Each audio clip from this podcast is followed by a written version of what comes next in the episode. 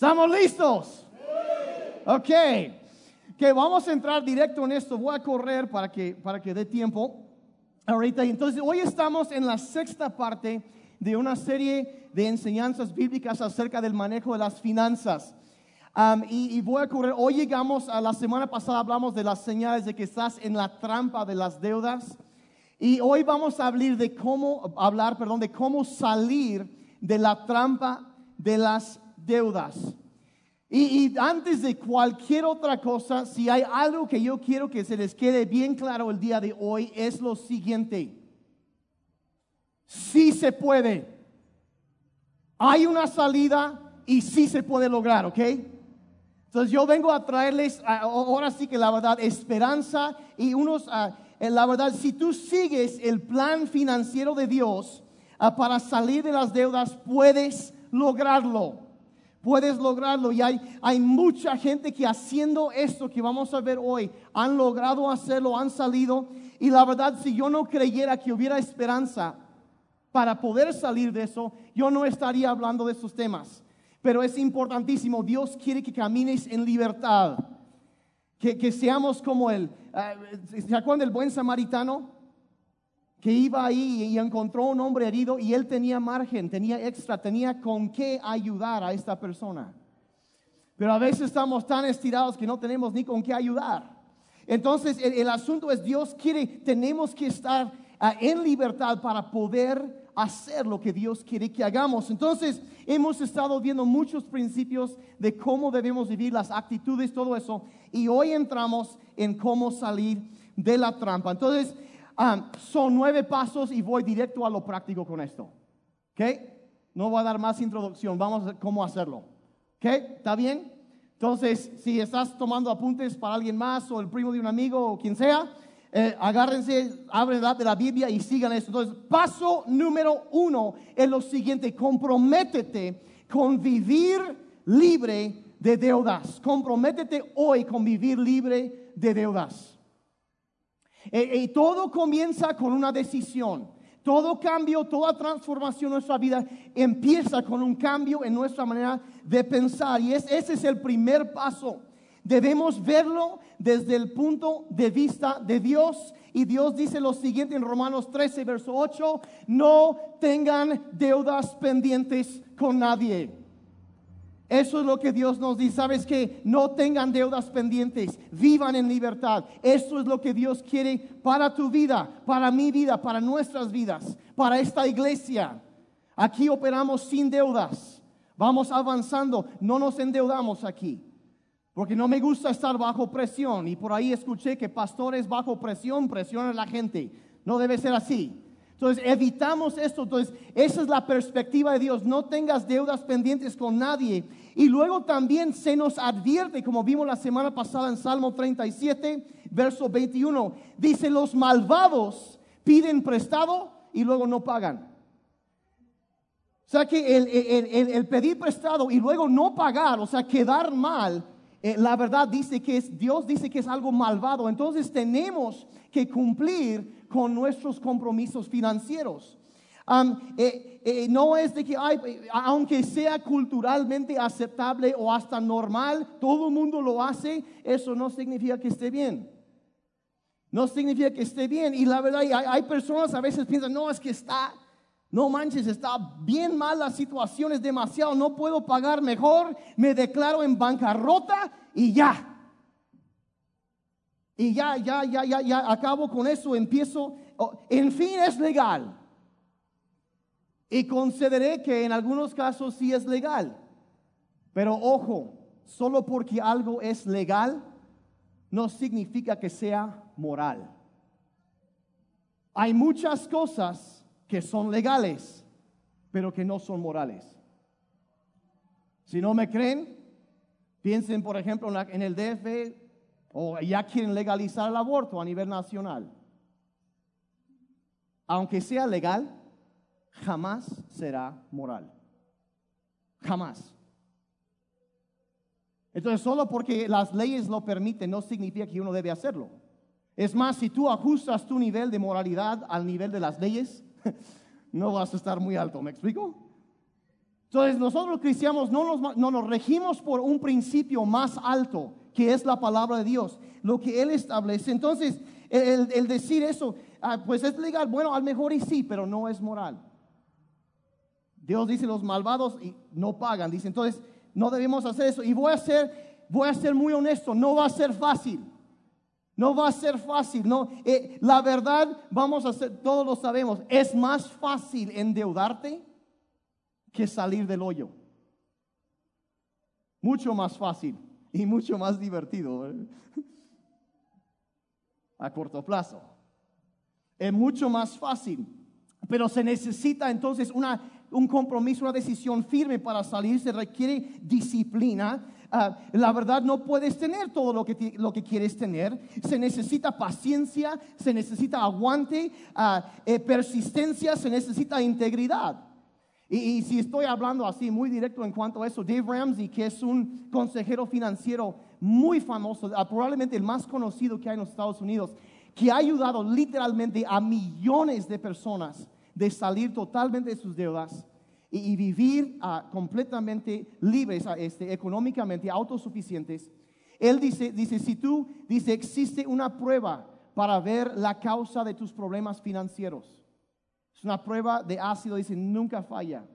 Dice, lo que haces es, ah, vas a tu baño, te pones enfrente del espejo y a quien veas ahí, ese es el culpable, dice. Y hasta que esa persona cambia su manera de pensar y se decide a hacer cambios, lo necesario, nada va a cambiar. Pero cuando esa persona se decide, aquí esto ya es, esto va a cambiar, ahí es donde empiezan la transformación. Ahí es donde empieza. Entonces tienes que, y eh, la verdad cuando dice yo soy el responsable de mis problemas, yo soy el primero que va a cambiar, tengo que ser el primero que va a cambiar, entonces tienes que planear intencionalmente salir de las deudas. Y yo sé para mucha gente es muy fácil decir, no, es que el problema es que mi esposa desperdicia el dinero. No, hay hombres que, yo sé que aquí no, pero en otros lugares, ¿sí? O sea, entre, o sea no, no, no hay eso. Y, voy a decir, es que, es que, no, desperdicia y no. Entonces, la verdad, les voy a decir simplemente, si, si cuando los dos se sientan a hablar francamente, abiertamente, honestamente, no hay secretos entre los dos y hablamos abiertamente de las finanzas, es saber ah, exactamente cuánto entra, cuánto sale, en qué estamos gastando. Entonces, cuando nos ponemos de acuerdo y la verdad y desarrollamos juntos un presupuesto, más digo eso y la gente se pone seria. Un presupuesto Refresco, la semana pasada definimos un, presupuesto. Presupuesto es donde tú le dices a tu dinero a dónde va a ir en lugar de preguntarte a dónde se fue. Eso es un presupuesto. Tan sencillo. Y, cuando trabajan junto en eso, la verdad, aunque digas, es que mi esposa, mira, hay muy pocas mujeres que no están dispuestas a cambiar sus hábitos de gastos con tal de tener estabilidad financiera en la casa. Y los hombres también necesitamos, eh, con tal de tener paz financiera, y cuando nos hablo directo a los hombres aquí por un momento, cuando nosotros como hombres estamos dispuestos a tomar la iniciativa y poner el ejemplo y aguantarnos en cuanto a ganas que tenemos de, cosas que queremos comprar, es más fácil ponernos de acuerdo en cuanto al presupuesto. ¿Me están siguiendo? Las mujeres dicen que eso es, es cierto o no. ¿Sí tengo razón? Ok, ok, ya, ya se pusieron serios todos. Y honestamente, señores, es que probablemente tu esposa está más preocupada que tú en cuanto a la situación financiera. No, no lo digo porque los hombres, no porque no los importe, sino porque las mujeres tienden a preocuparse más. Entonces, ah, simplemente eso. Entonces, cuando eh, eh, su hombre llega a casa ofreciendo de su parte hacer cambios para mejorar la situación, ella no tendrá problemas con apoyar. Y, estamos hablando, ya se acuerdan de hablamos de sembrar y cosechar. Y cuando sembramos flexibilidad, comprensión, paciencia, eso es lo que vamos a cosechar. Entonces vamos a sembrar cosas buenas. Y si comienzan la plática diciendo, ¿sabes qué? Mi amor, porque doy por sentado que todos le dicen así a su esposa, hermosa, muñeca, guapísima, así se le habla, ¿verdad? Como, y así, y así, ya saben. este, hay, necesitamos hacer unos cambios y yo creo que lo que yo necesito cambiar y, es esto. Y, empezamos así ofreciendo un cambio, ya eh, nos ponemos, estoy dispuesto a dejar, estamos poniendo el tono para la plática. Yo sé, para algunas personas hablar de las finanzas es como jalar el gatillo a la bomba casi, o sea, que, explote la cosa. Pero, pero esa es la cosa. Empieza todo con un compromiso firme, una decisión. Y empezamos con nosotros mismos. ¿Estamos de acuerdo? ¿Qué? Entonces, primero eso. Segundo paso para salir de la trampa de las deudas es esto. Comienza a pagarle a Dios y a ti mismo primero. Comienza a pagarle a Dios y a ti mismo primero. Y cuando digo primero, significa primero. Primero, significa simplemente primero. Ya hemos visto eso. Cuando llega la quincena, el primer 10% va para Dios, el segundo 10% va para los ahorros y luego lo demás es para vivir. Simplemente empezamos con eso. Y, eh, vamos a, explicarlo así. Le llaman el principio 10-10-80. El, que es 10% para Dios, 10% para los ahorros y 80% para vivir. Eso es eh, eh, simplemente el plan, lo más básico. Y en cuanto a los diezmos, es una cuestión muy sencilla. Si uno quiere la bendición de Dios sobre sus finanzas, se le da a Dios lo que le toca. ¿Sí? Y Él promete abrir las ventanas de los cielos y derramar bendición sobre nuestras vidas. Y dice que si no lo hacemos, estará una maldición sobre nuestras vidas. Entonces hay gente que me dice, es que yo no tengo suficiente como pagar mis, mis diezmos. La verdad es que tú no ganas suficiente como para no pagar tus diezmos. ¿Por qué? Porque el 90% con la bendición del Dios Todopoderoso versus el 100% con la maldición de Dios Todopoderoso, mejor los 90.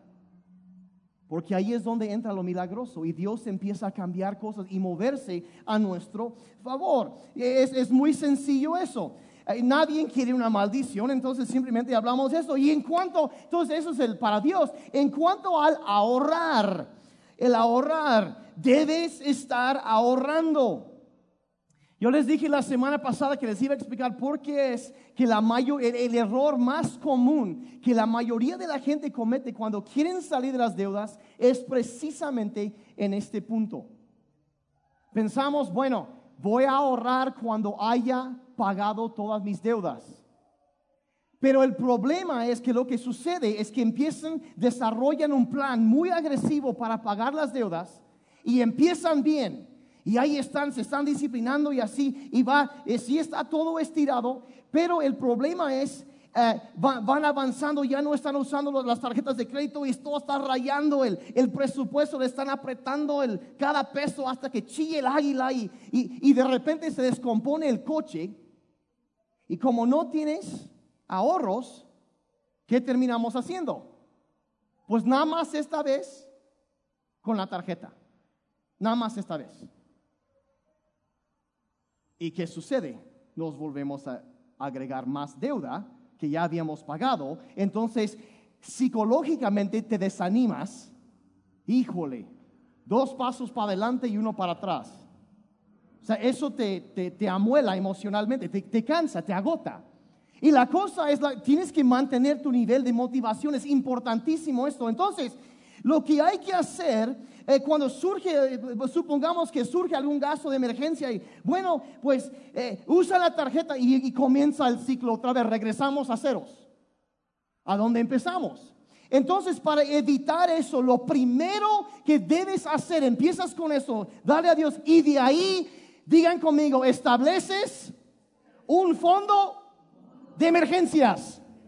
Es importantísimo esto, importantísimo. Si no lo hacen, casi imposible que puedan salir las deudas, por lo que acabo de mencionar. Y este es, este es el detalle.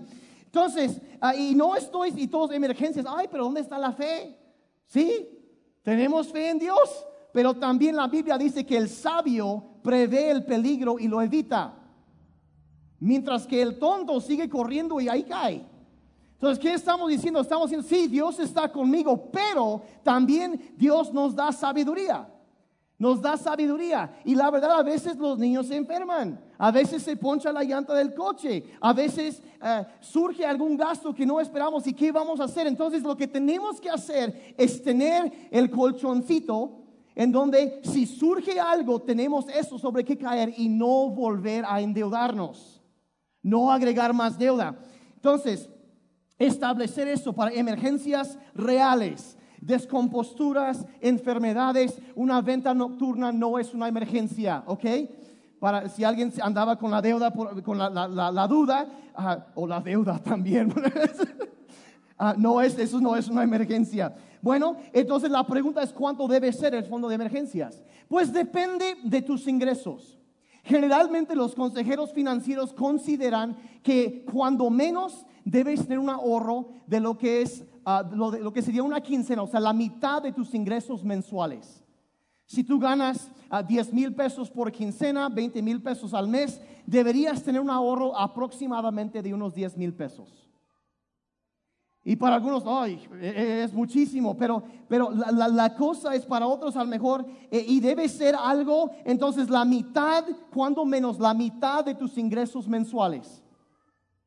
Es, es un, si es más, excelente. Hay algunos cuando ya saliste las deudas, hay quienes lo aumentan hasta dos o tres meses de sus ingresos y lo tienen ahí. Y debe ser en algún lugar fácilmente accesible, pero no demasiado. Sí, porque de repente, sí, o sea, surgen cosas que pensamos en el momento que esto y realmente no es una emergencia. Escuché hace años de una pareja en Estados Unidos que eh, su fondo de emergencia era de mil dólares y que dice, ¿qué vamos a hacer? Entonces el, esposo se llevó los, los 10 dólares de a 100 y los llevó donde enmarcan fotos. Y los enmarcó con vidrio y le puso una calcomanía, rómpase en caso de emergencias. Y lo colgó en la pared en su recámara. Ahí está el dinero. Dice, pero y la verdad, dice, fui tentado muchas veces, pero me dio una flojera romperlo y tener que volverlo a embarcar. Entonces mejor lo dejé y nos aguantamos y salimos bien, dice. Pero, o sea, está la mano en una cuenta de ahorros o algo así escondido. Bueno, no sé, en, algún momento, lugar donde lo puedes accesar rápidamente en caso de una emergencia, pero tampoco en la cartera. Me explico que es, ay, no, pues es que me atacaron unos tacos y, tuve que defenderme.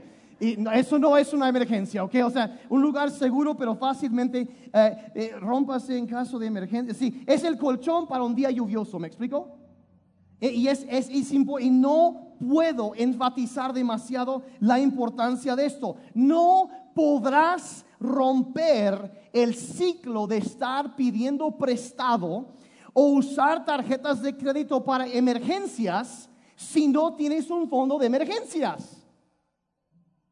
Entonces, es, es lo primero, lo primero. Dices que debo de dejar de pagar, mire, págalo, eh, lo demás, eh, sigue cubriendo lo, mínimo, pero la verdad, lo que tienes que hacer entonces, fijas la cantidad, va a ser tanto. Necesitamos tanto. Y luego, vuélvete loco, haz lo que sea necesario, lanza, consíguete un segundo trabajo, vende algo, haz lo que sea para reunir esa cantidad de dinero. Sí, porque esa es tu primera meta.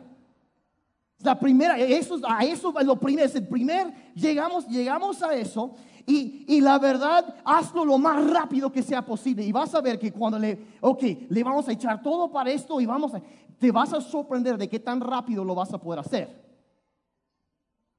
Y de repente, en poco tiempo, ah, caray, lo hicimos. Una victoria financiera. Y ahora sí, de repente ya no estás a merced de circunstancias. Estás tomando control de tus finanzas, tienes un fondo, estás listo por cualquier cosa y estás listo para empezar. Y, entonces, ¿eso qué es lo que eso crea? Te crea un sentir de emoción porque acabaste de ganar una batalla. ¿Me están siguiendo? ¿Están serios? Todos están pensando, hmm, ¿cuánto? Sí, sí, piénsenlo, piénsenlo. ¿Cuánto debe? y eso es la verdad. Vuélvete loco con eso, fija la meta y haz lo que sea necesario eh, legalmente. Ah, claro, no es de que ah, pues voy a comerciar productos agrícolas internacionales, algo así. No, no, no, no, no, eso no, no, no, no, no, no. Cuando digo haz lo que sea necesario dentro del, del marco de... Entonces, ahora, entonces haz lo que sea necesario. Ahora, esto, tener esto te provee, por, por lo menos te provee de dos ventajas. En primer lugar, ya tomaste un paso gigantesco. Fijaste una meta y lo lograste. Lo lograste. En otras palabras, se puede. Ya estás tomando control de tus finanzas. Tú estás dirigiendo a tu dinero en lugar de que tu dinero te esté dirigiendo a ti. Tú estás empezando a controlar esto y estás diciendo a tu dinero a dónde vas a ir y te empieza a obedecer. Y eso crea emoción. Te sientes bien porque lo hiciste. Ah, y, y cuando alcanzas esa meta te darás cuenta que sí se puede hacer esto y te va a animar. Entonces te ayuda a mantenerte motivado. Ahora, la segunda ventaja es que tener esa reserva, el fondo de emergencias, traerá de manera inmediata tranquilidad a tu matrimonio. De, casi instantáneamente el nivel de conflicto y de tensión en tu matrimonio y en tu casa va a bajar porque esa preocupación que tenemos de fondo es que, ¿qué tal si sucede? Está cubierto. Entonces el nivel de estrés y de preocupación en tu vida va a bajar instantáneamente.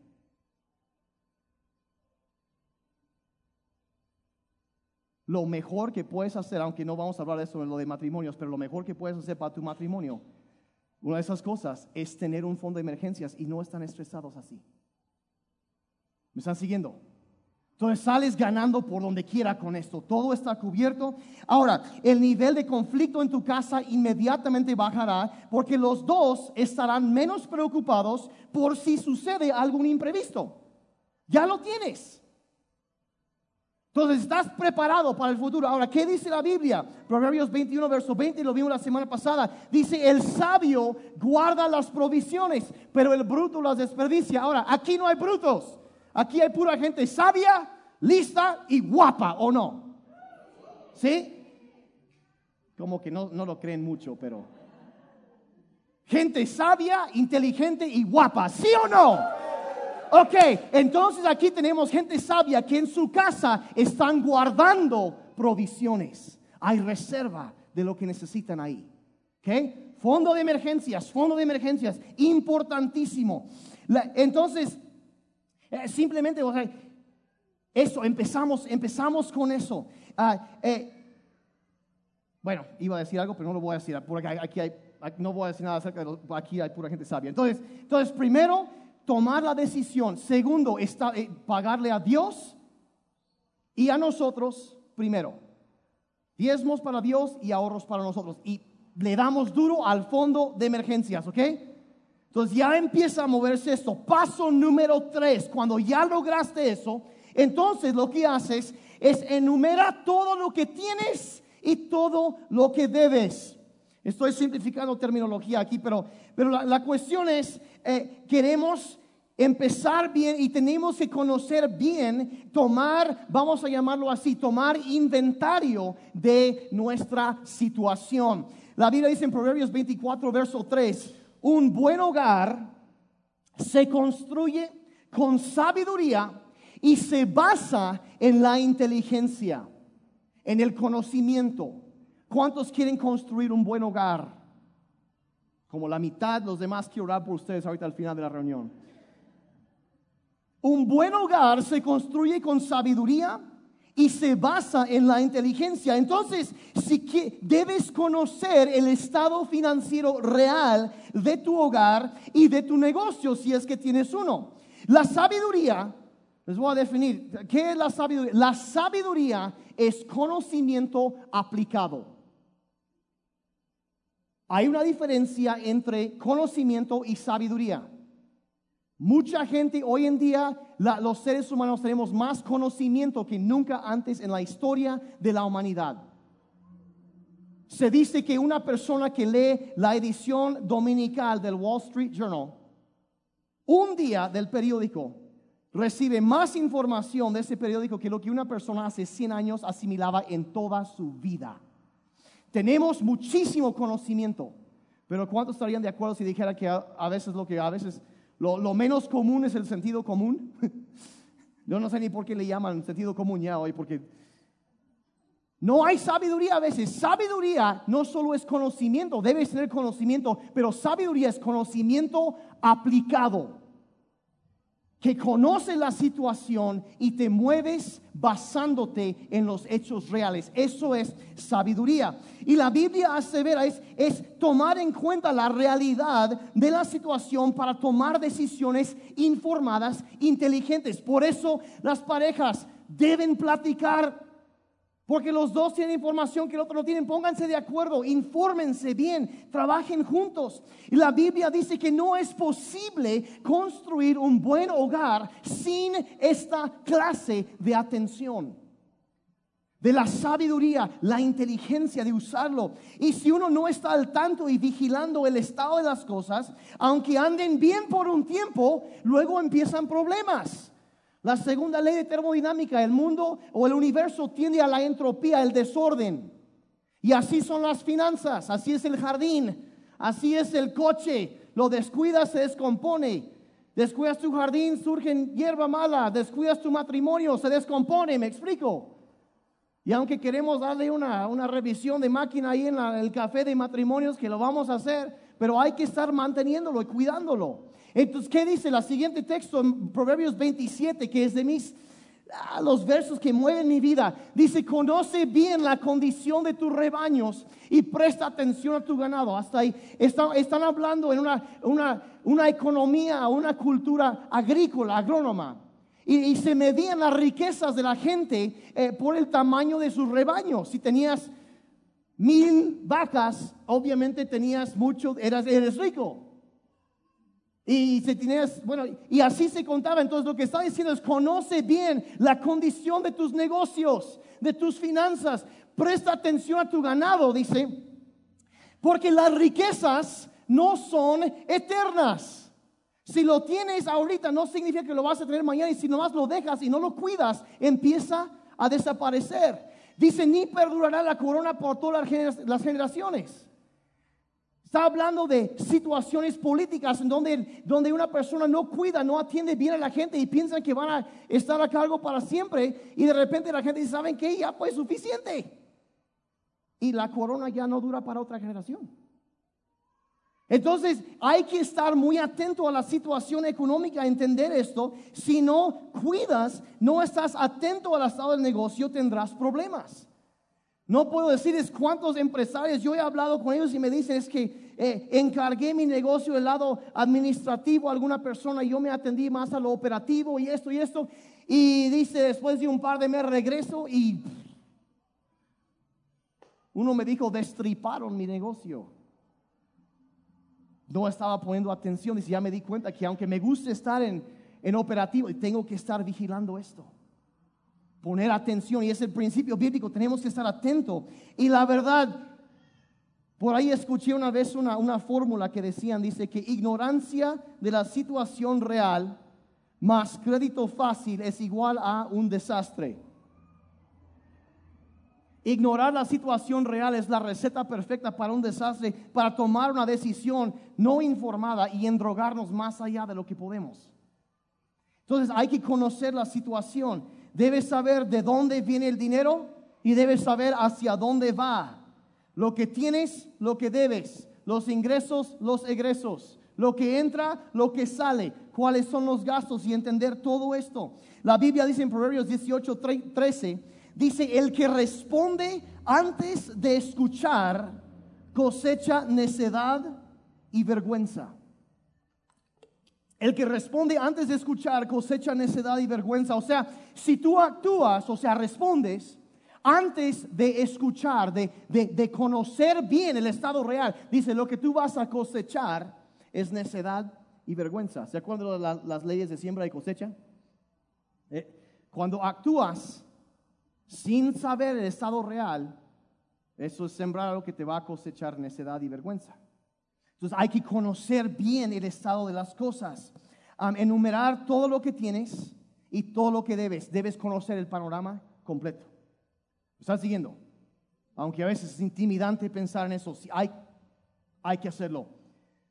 Entonces a esas alturas ya tienes una vez ya te decidiste, ya estás dándole a Dios, ya estás trayendo la bendición de Dios sobre tu vida, tienes un fondo de emergencias, ya conoces el estado real. Número cuatro, vende algo. Vende algo. ¿Quieres salir de las deudas? Vende algo. Vende algo. ¿Ya has atorado una trampa? Tienes cosas en tu casa que realmente no necesitas. Y algunos dirán, ah, es que ya lo pagué por completo. A lo mejor y sí, pero todavía cuesta dinero asegurarlo y mantenerlo. Y, y, si lo vendes, hay algo de equidad ahí que puedes usar para pagar tus deudas. Y a lo mejor, ay, no, es que ya está, ya está muy incómodo eso, ya te metiste muy. Uh.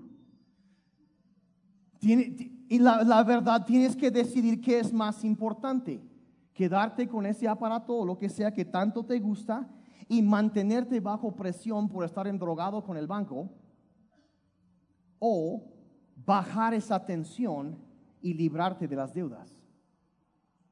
Y les voy a decir algo, un tip, estarás mucho más feliz, mucho más contento y mucho más tranquilo estando libre de las deudas que con ese aparato o con esa cosa.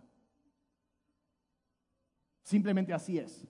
Y, la verdad, y algunos, mire, algunos, por ejemplo, a lo mejor compraron un coche por las razones equivocadas. Coche se hizo para transporte. Te lleva de punto A a punto B.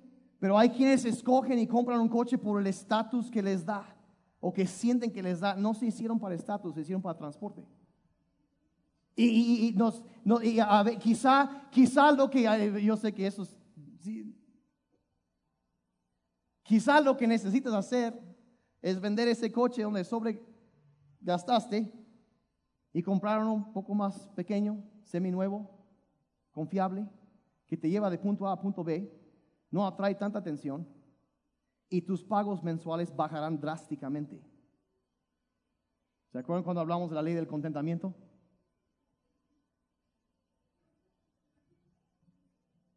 Ya me están viendo feo. Y tus pagos mensuales bajan y entonces podrás darle a Dios lo que le toca y ahorrar y tener tu fondo de emergencias y pagar deudas y dormir más tranquilo porque, híjole, ¿qué va a pasar si lo dejo y todo eso es más tranquilo? Y, la verdad, yo vi algunos ahorita que están como que se me vieron así como que desprendió el foquito y de repente lo apagaron rápido. Y, no, no, no, y, miren, si, si, Dios puso, quizá vino a tu mente ahorita algo que, y, que, que, pensaste, no, si vendo esto y, ay no, Ay, no, no, no, no, no puedo vender eso, nunca, nunca podría hacer eso. No, no, si Dios mismo me lo pidiera, no puedo deshacerme de eso, nunca podría vender eso.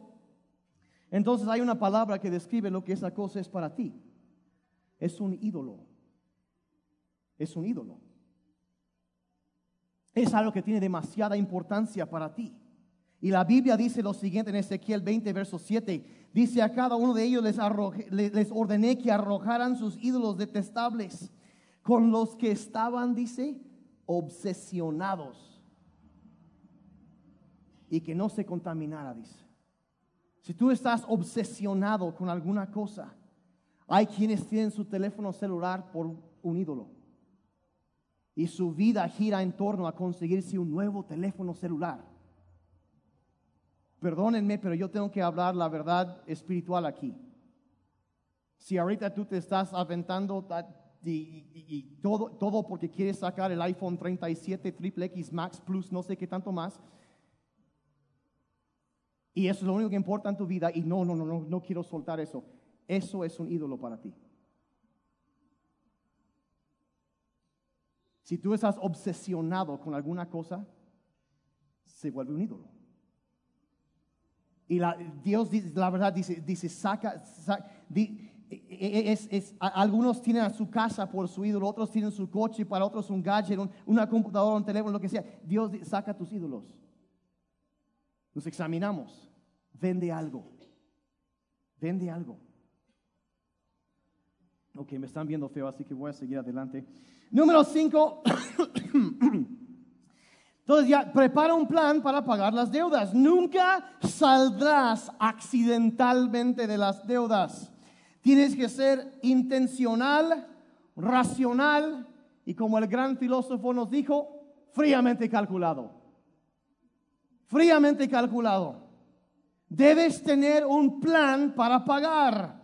Proverbios 21, verso 5, que ya hemos visto, dice lo siguiente, los planes bien meditados dan buen resultado, pero los que se hacen a la ligera causan la ruina.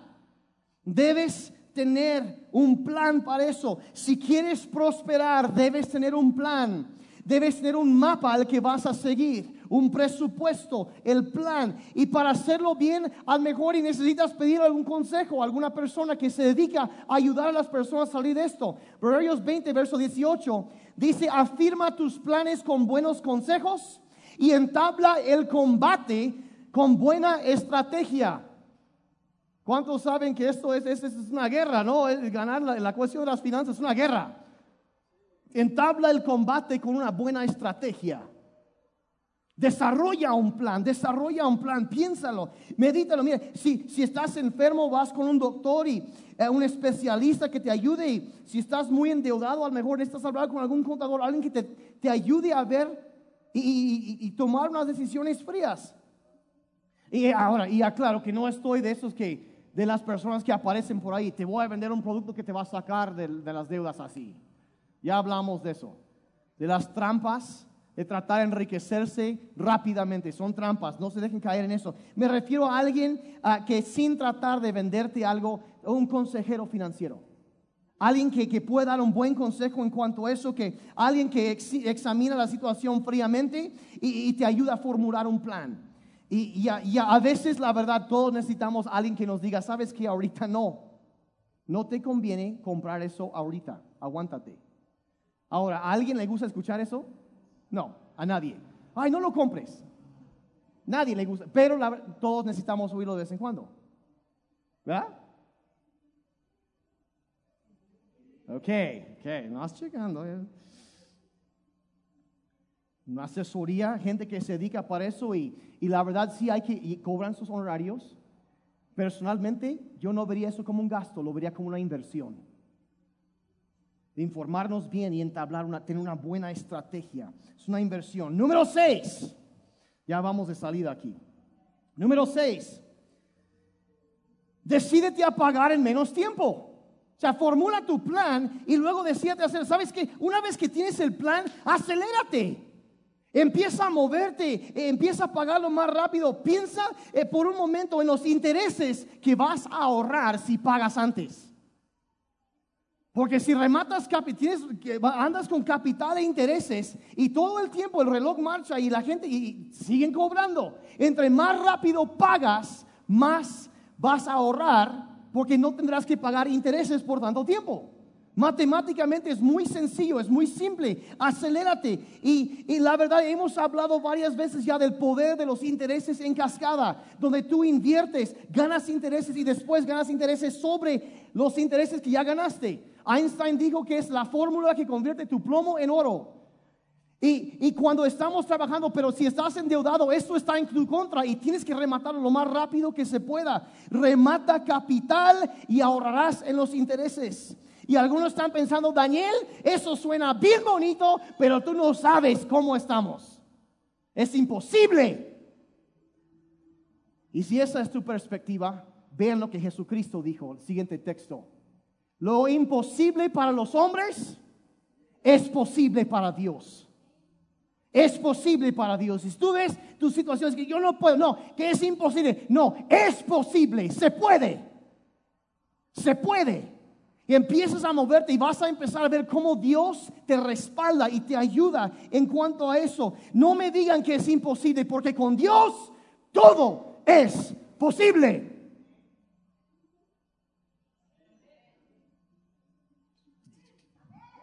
¿Sí o no? Sí se puede. Hay una salida. Con Dios todo es posible. Y, la verdad, porque cuando empiezas a hacer las cosas como, como Dios dice y empiezas a vivir así, atrae eso la bendición de Dios. desata la bendición de Dios en tu vida. Todo se puede con Dios. Y básicamente para resumir, ahí, eh, para salir de las deudas, hay tres cambios que tenemos que hacer en nuestras vidas.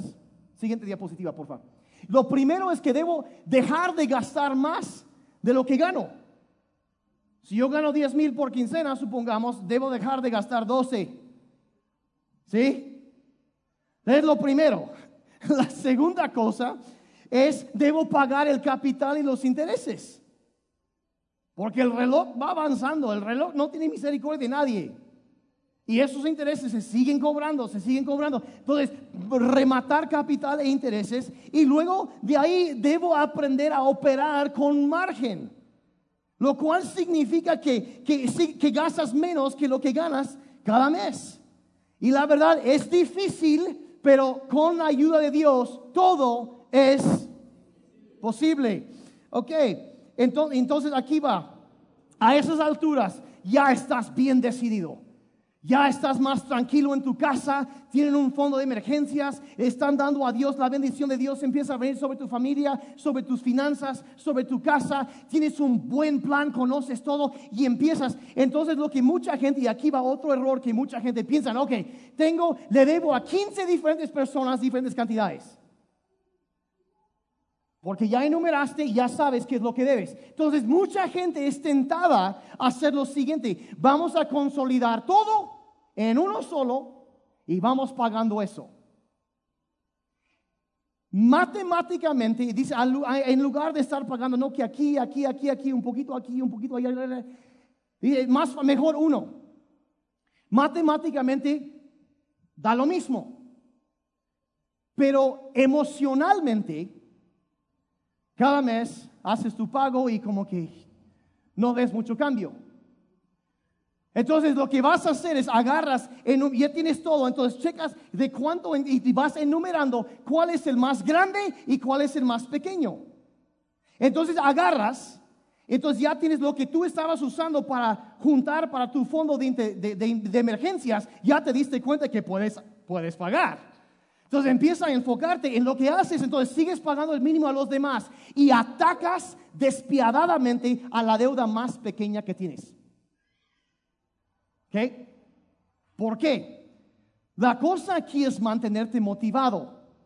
Y cuando tú ya, ya, ya tienes tu fondo de emergencias, estás avanzando y entonces llegas y empiezas a lo que estabas usando para lo que estabas metiendo ahí ya quedó. Ok, entonces eso lo agarro y lo empiezo a pegar al más pequeño y de repente ya remataste otro. Y tuviste otra victoria. Sigues pagando un poco lo, lo que se necesita a los demás y pegas a eso. Entonces rematas ese y luego agarras todo el dinero que estabas pagando a ese y luego el que sigue, lo juntas y sigues pegando al segundo hasta que lo rematas. Y lo que vas a encontrar es que aun si tus deudas siguen, si tú sigues ganando lo mismo, lo que tú estarás pagando mensualmente a cada deuda va a ir incrementando. Le llaman la bola de nieve. Que cada vez empieza a avanzar más y más y más rápido. Eh, y, porque ya remataste los anteriores y estás aplicando ya lo que tenías, lo que estabas pagando a eso. pagaba mil aquí y los cien a esos diez. Ahora pago mil cien a este. Remato este y ahora mil doscientos a este y empiezan a bajar más rápido. Y ves una serie de victoria tras victoria tras victoria. Y cada vez que ganas algo te das cuenta que sí se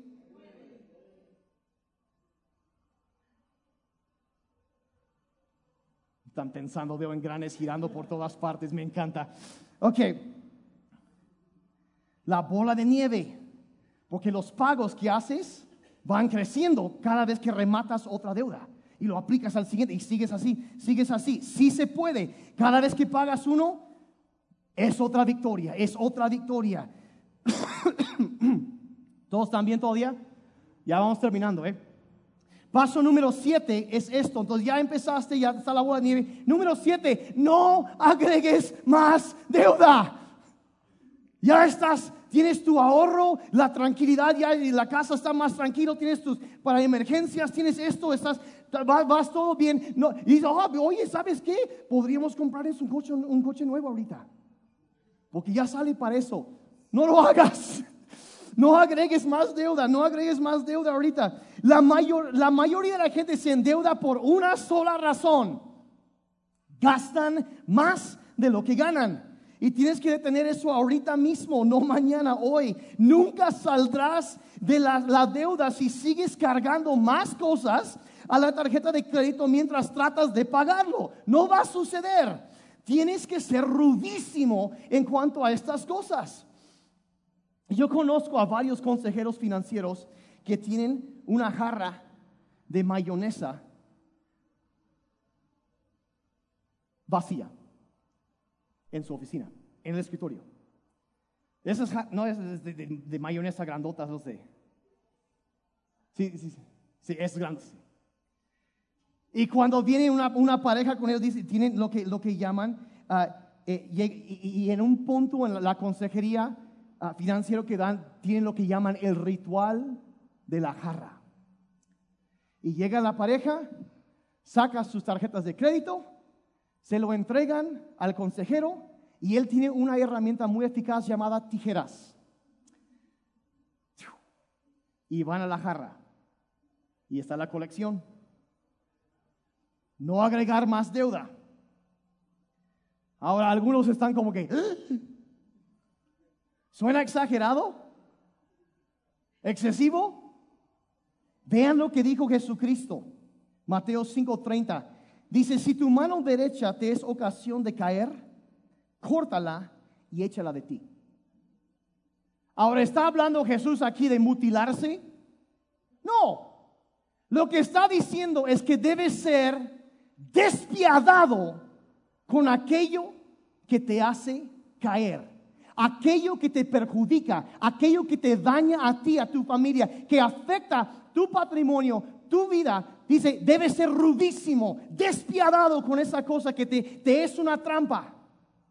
Debes atacarlo de frente. Y la verdad, algunos están pensando, hmm, llegué a la iglesia y el pastor Daniel está recomendando cirugía plástica.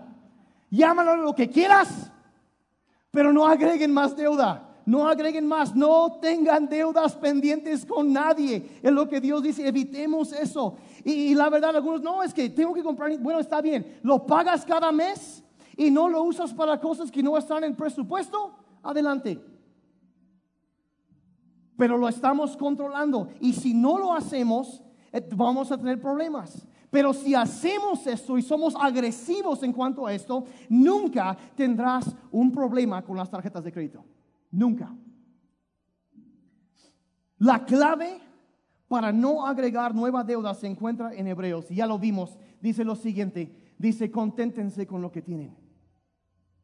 Otra vez, la ley del contentamiento. Por eso hablé de eso tantas veces antes de llegar a esto. Conténtense con lo que tienen. Conténtense con lo que tienen. Es, el contentamiento es la clave para evitar más deudas. Y el descontentamiento es lo que te mete en deudas. Juan el Bautista, aunque ustedes no lo, no lo sabían, él daba consejos financieros. ¿Sabían eso? Sí, un día a un grupo de hombres se acercan con él y ¿saben qué les dijo a ellos? Dice, dice, confórmense con su salario, con su sueldo. O sea, confórmate con eso y vas a evitar problemas. Ahora, no estoy diciendo que no debes buscar y esforzarte para que te promuevan el trabajo y te aumenten el salario, porque la gracia y el favor de Dios están sobre tu vida. Amén. Sí, pero confórmense con su sueldo, dice. Vive dentro de tus posibilidades. Confórmate con eso. Es lo que dice, vivir de acuerdo con eso. y cuando estás usando la tarjeta para pagar cosas que con dinero que no tienes, bueno, estás en una trampa, así te endeudaste. Entonces,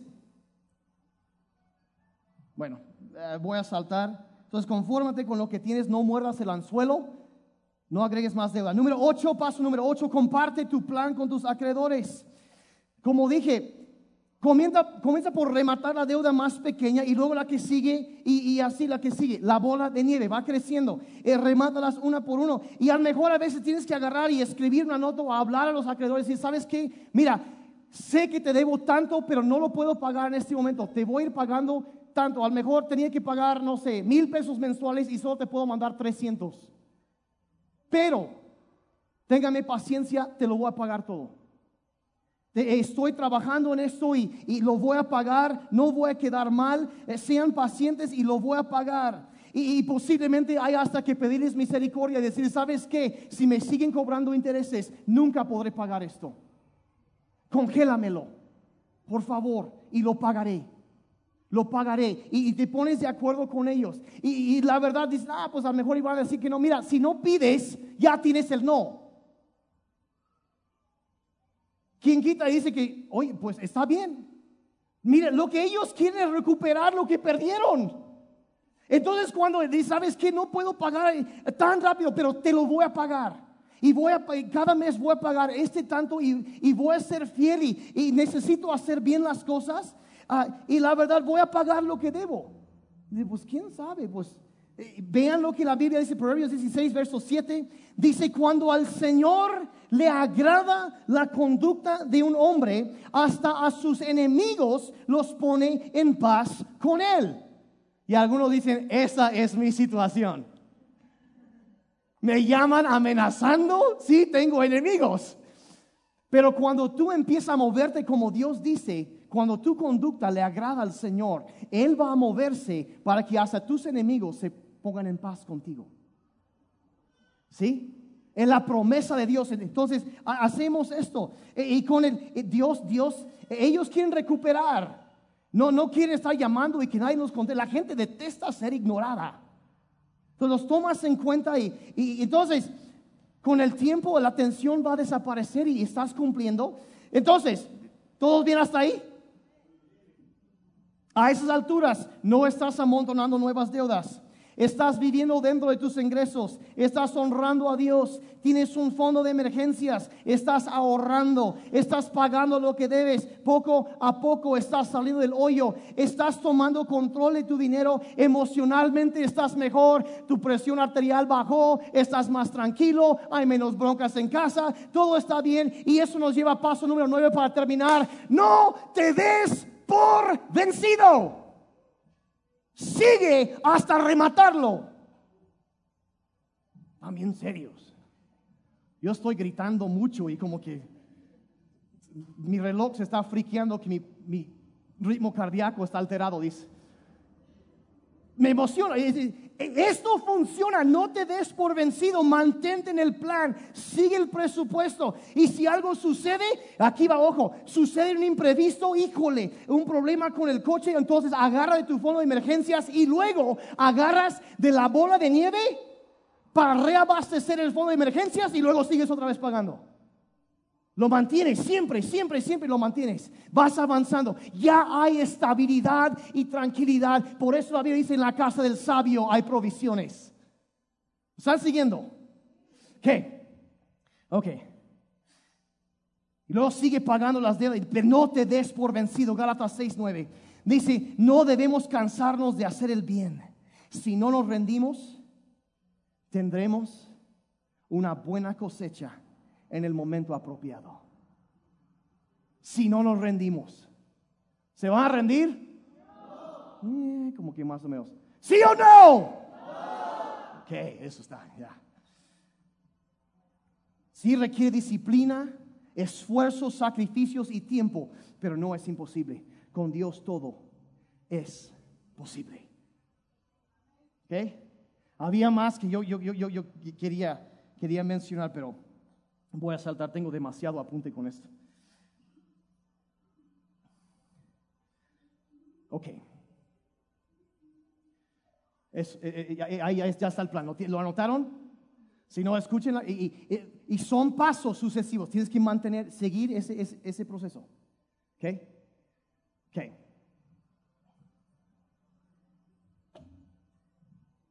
Hay una deuda más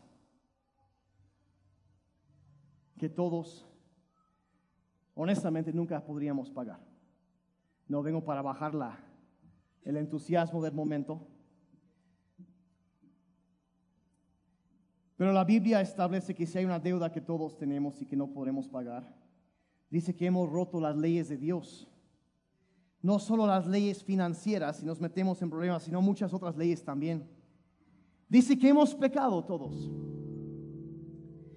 Y según la Biblia hay un precio que debemos pagar y, la pena que la Biblia establece por el pecado es la muerte. Y es una duda que nunca jamás podremos pagar. Y la Biblia nos enseña que Dios asumió la responsabilidad de esa deuda cuando vino a ese mundo, cuando Jesucristo vino y murió en la cruz para pagar la deuda que tú y yo no podríamos pagar. Y si esa es una deuda que tú vienes cargando el día de hoy, puedes salir de aquí con esa deuda completamente saldada. Colosenses 2, verso 14 dice lo siguiente. Dice, teníamos una deuda porque no cumplimos las leyes de Dios. La cuenta de cobro tenía todos los cargos contra nosotros, pero Dios nos perdonó la deuda y clavó esa cuenta en la cruz. Dices, ah, alguien dice, yo no tengo que pagar por mis pecados. No, Cristo ya pagó por tus pecados. Viene para ponernos en libertad y, y uno dice, yo puedo salir libre de esa deuda al día de hoy y estar en paz con Dios. Totalmente. O sea, ser totalmente perdonado si acepto, si acepto lo que Dios me ofrece. Totalmente perdonado. Dios ofrece eso. Sí, necesitamos poner nuestras finanzas en orden. Pero todavía más importante, necesitamos poner nuestro corazón en orden con Dios. Quiero pedir que cierren sus ojos un momentito, yo ya terminé.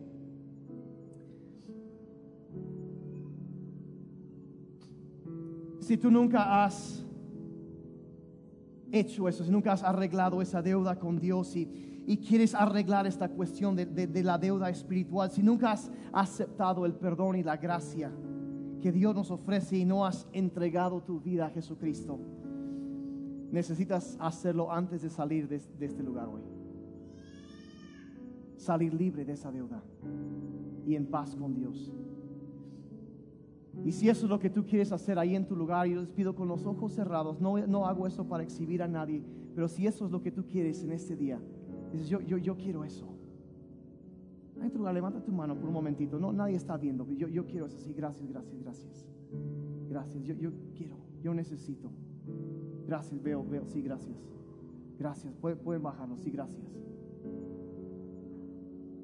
Y eso es lo que tú quieres ahí en, tu lugar, haciendo una sencilla oración. Puedes decir, Señor Jesucristo, dile así, Señor Jesucristo, acepto tu regalo de perdón para pagar por mis pecados. Gracias. Es casi demasiado bueno como para ser cierto que tú me amas tanto que estarías dispuesto a morir en mi lugar para borrar una deuda que yo jamás podría pagar. Gracias. Gracias. Padre, yo te doy gracias en esta mañana por cada persona que está aquí. Padre, yo pido por aquellos que están, venían ya hoy, ya esperaban esta plática porque querían, quieren, un, quieren hacer esto. Señor, hay situaciones que todos necesitamos hacer en, nuestra, en nuestros hábitos de gasto, de, de, de todo, pero, pero Padre, creemos que lo que, como tú dices, lo que es imposible para los hombres, para ti, todo es posible. Y Padre, yo pido por cada persona que está aquí, que han estado esforzándose por eso, Padre, que les des gracia, que les des habilidad, inteligencia, Padre, y bendición para poder vivir, llegar a estar libre de todas las deudas y, Señor, vivir en total libertad financiera. Ayúdales, te pido, en el nombre de Jesús. En el nombre de Jesús. Y todos dijeron amén. Amén.